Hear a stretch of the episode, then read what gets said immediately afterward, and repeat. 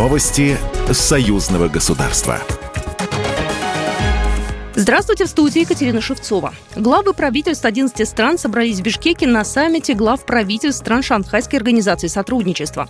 Российский премьер Михаил Мишустин в беседе с премьером Госсовета Китая Ли Цяном подчеркнул, что за первые 9 месяцев года товарооборот России и Китая вырос на 27% до 16 триллионов рублей.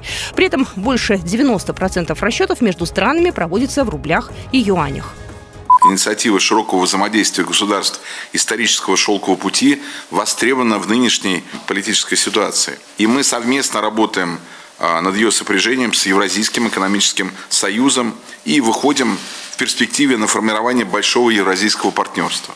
Также Мишустин провел переговоры с первым вице-президентом Ирана и с премьер-министром Монголии. А результат торгово-экономического сотрудничества Беларуси и Узбекистана оценил премьер-министр Беларуси Роман Головченко во время встречи со своим узбекистанским коллегой Абдулой Ариповым.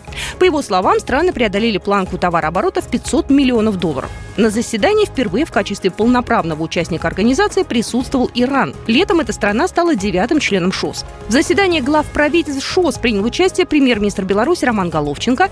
Сейчас Беларусь находится на стадии завершения всех необходимых документов для вступления в организацию. Днем ранее премьер озвучил, что вступление в ШОС может произойти до конца текущего года. Мы искренне благодарны всем странам-участникам ШОС за проделанную работу по присоединению нашей страны к организации и не сомневаемся, что сможем внести свой вклад в укрепление шанхайской семьи.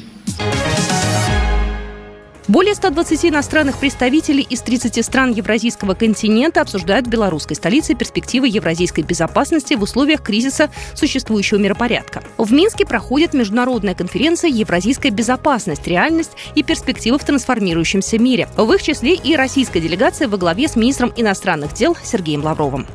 Логично опереться на потенциал существующих международных структур, которые функционируют на нашем континенте. Это, конечно же, начну с союзного государства Беларуси и России, Организации договора коллективной безопасности, Евразийский экономический союз, Содружество независимых государств, Шанхайские организации сотрудничества, Лига арабских государств, Совет сотрудничества государств Персидского залива.